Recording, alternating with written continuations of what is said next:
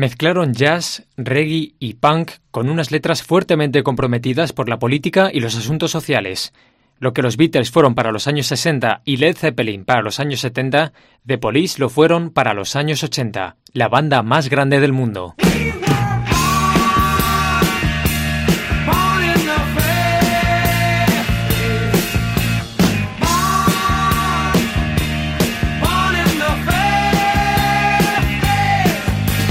David Otero. Oldies. Cope. Estar informado.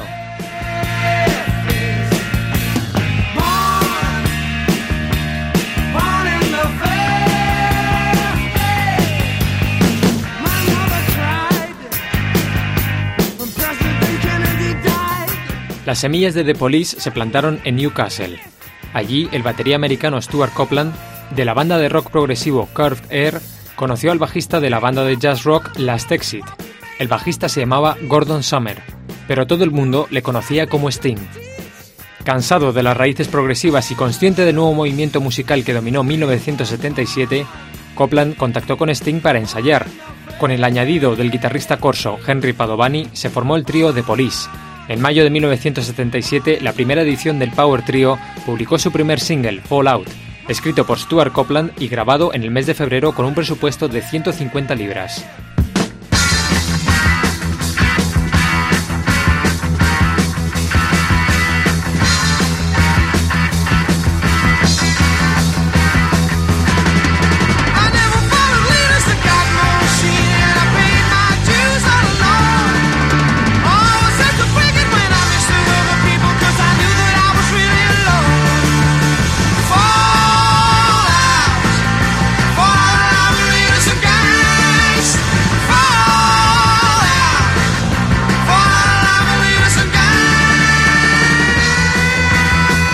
Ese mismo mes, Sting recibió una oferta para formar parte de una banda paralela de Police de nombre Strontium 90.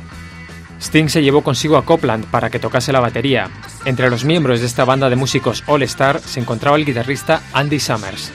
Diez años mayor que Sting y Copland, Summers era un guitarrista que había tocado con Eric Burdon and the Animals y se había codeado con Jeff Beck y Eric Clapton.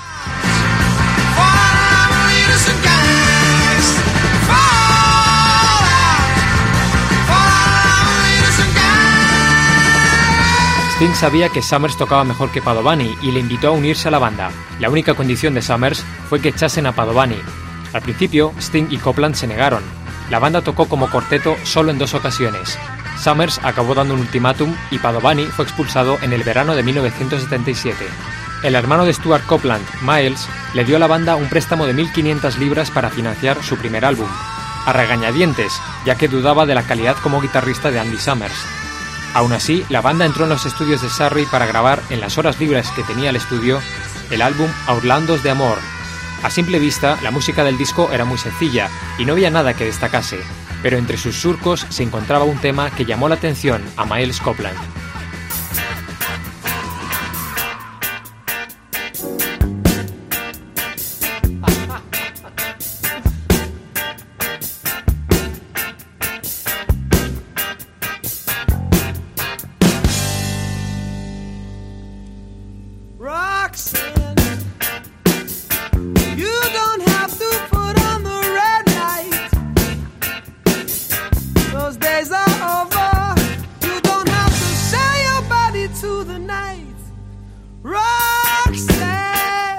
La fuerza de Roxanne fue suficiente para que Miles Copland negociase un contrato con AM Records.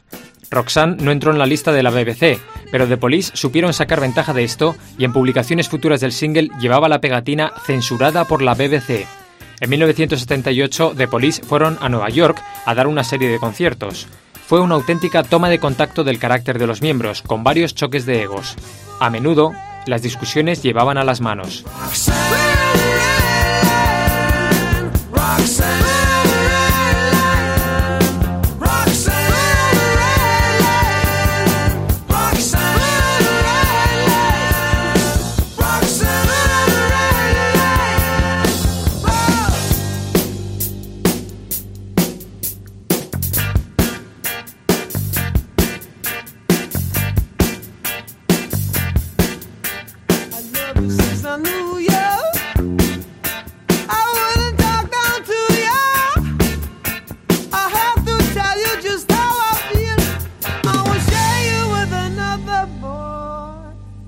El éxito de esta pequeña gira americana llevó The Police a volver a publicar Roxanne.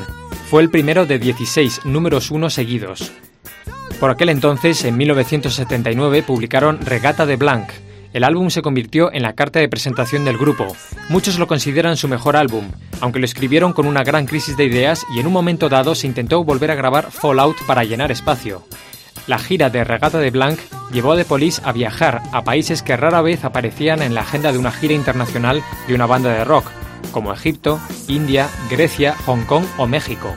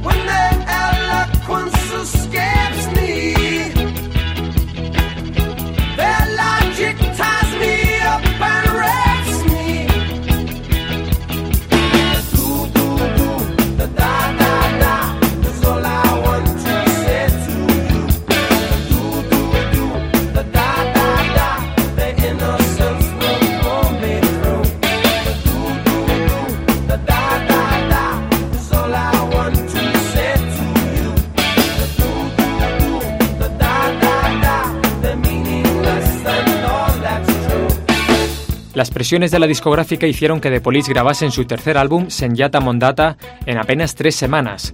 El disco se terminó de grabar a las 4 de la mañana del mismo día que iban a salir de gira para promocionarlo. A pesar de esto, el álbum incluía canciones fuertes como Di Du Du Du Da Da Da Da y Don't Stand So Close to Me. Fue el último álbum con una mezcla de reggae y punk, el sonido característico de The Police, y el primero con letras comprometidas con la política. Un tema que se repitió en su siguiente álbum, Ghost in the Machine.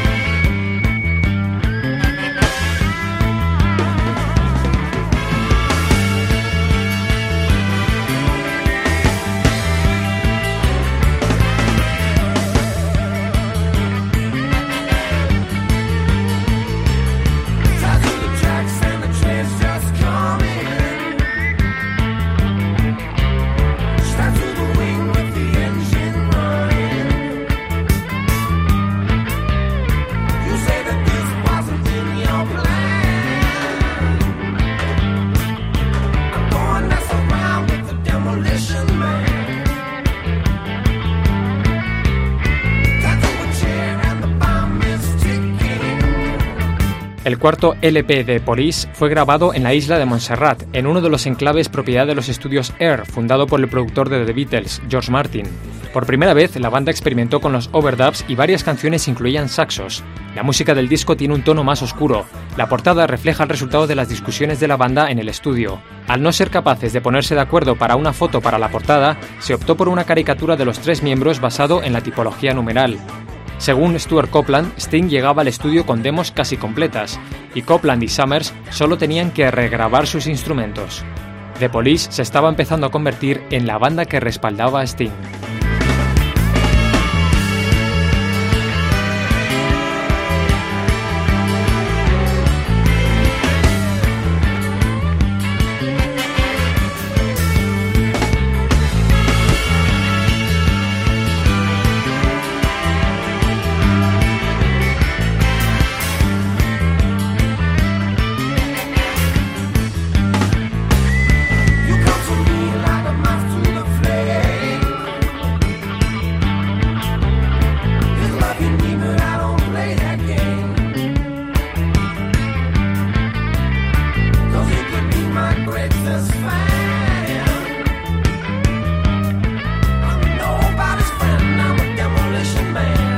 Desde 1982 los caminos de The Police empiezan a separarse. Sting empezó a recibir mayor fama gracias a sus papeles en películas como Quadrophenia, una ópera rock basada en la música de The Who. Stuart Copeland también hizo sus pinitos en el séptimo arte, aunque compositor de bandas sonoras. Además, tanto Sting como Summers se divorciaron de sus mujeres, y los egos y las presiones de la fama acabaron por distanciar cada vez más a sus miembros.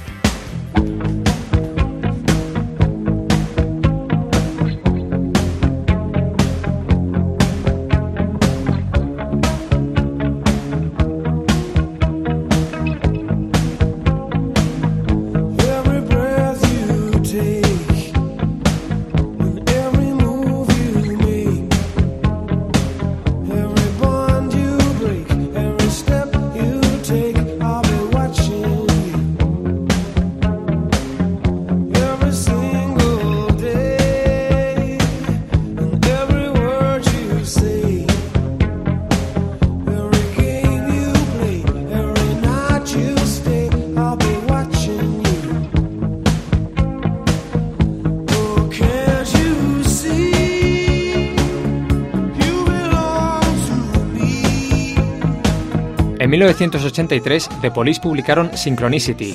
Por entonces eran la banda más grande del mundo, pero las tensiones se multiplicaron. Los tres miembros grabaron sus overdubs en el estudio lo más separado posible para no coincidir con el resto de la banda. El disco, grabado por el productor Hugh Patchman, vendió 8 millones de copias, fue el más vendido de su carrera. A excepción de solo dos canciones, el álbum en su totalidad fue compuesto por Sting.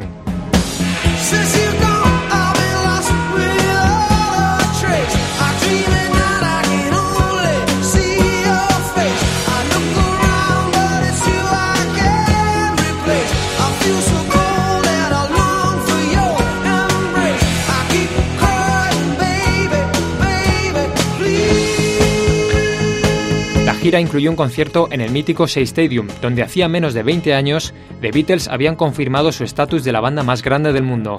Para Sting, el concierto en Shea Stadium fue como escalar el Everest. The Police se estaba empezando a convertir en una jaula de oro para el bajista y empezó su carrera en solitario. En menos de un año estaba otra vez de gira, esta vez presentando su álbum debut en solitario, The Dream of Blue Turtles. Andy Summers publicó un nuevo álbum con el bajista de King Crimson, Robert Fripp.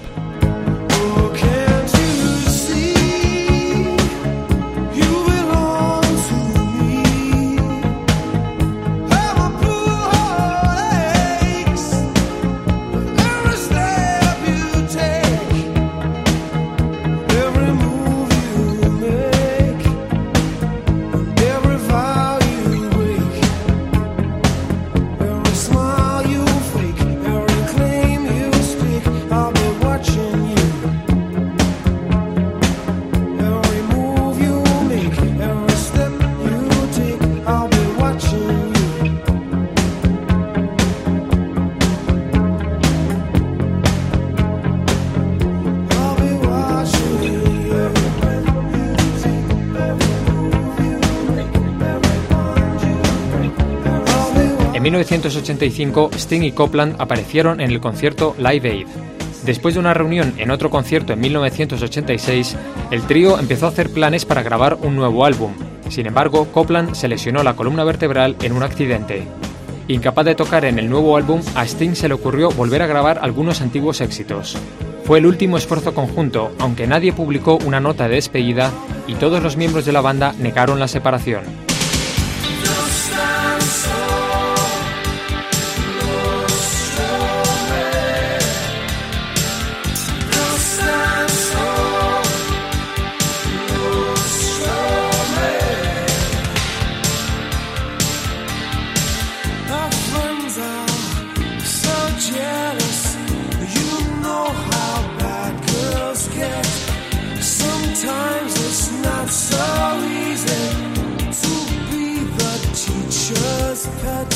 A lo largo de las siguientes décadas, Sting confirmó su éxito como artista en solitario. Summers también grabó su prolífica carrera con colaboraciones con otros artistas y con proyectos de música jazz. Copland se transformó en un compositor de cine y televisión, pero durante estos 20 años se produjeron unas breves o incompletas reuniones de la banda. Summers grabó en el disco Nothing Like the Sun de Sting en 1987 y Sting hizo lo propio en el disco de Summers Charming Snakes dos años más tarde. Sting llamó a Summers para tocar en el concierto con el que celebró su 40 cumpleaños. El trío se reunió en la boda de Sting con la actriz Trudy Styler en agosto de 1992. Los invitados presionaron al trío para que tocase, y sonó Roxanne y Message in a Bottle. En 2003, The Police entraron en el Salón de la Fama del Rock. Fue la primera reunión del grupo en 10 años.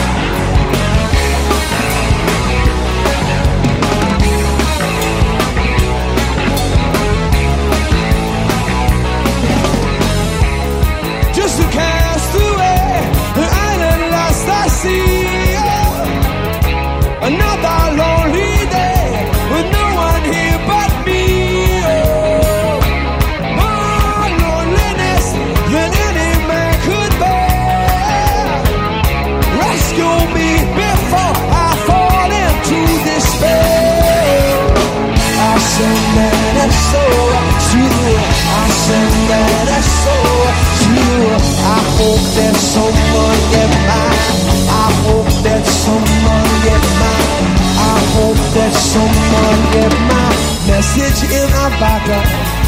¿Qué tal? Buenas tardes.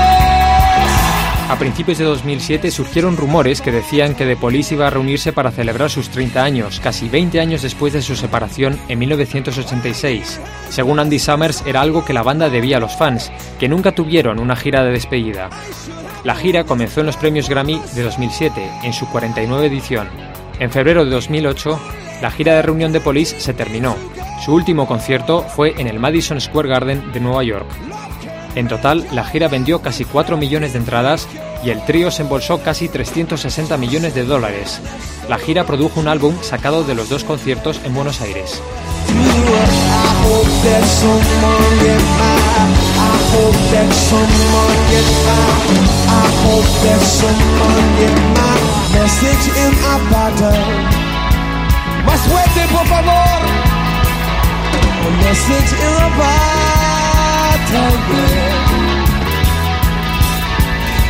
Message in a bottle.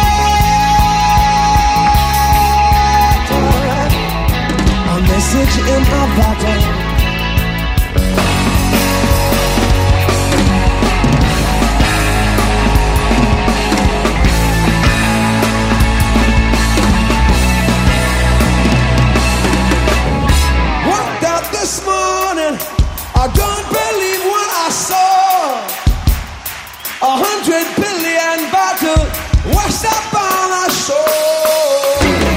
A día de hoy, 10 años más tarde, no hay señales de una posible reunión en el horizonte.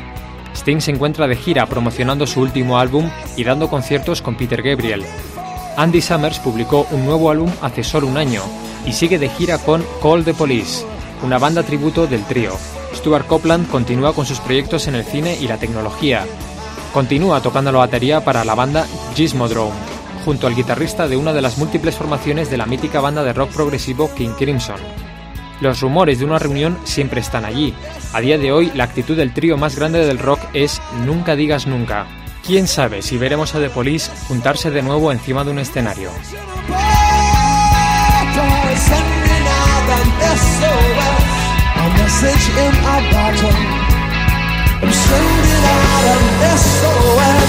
Send it out an SOS. Sending out an SOS. Sending out an SOS.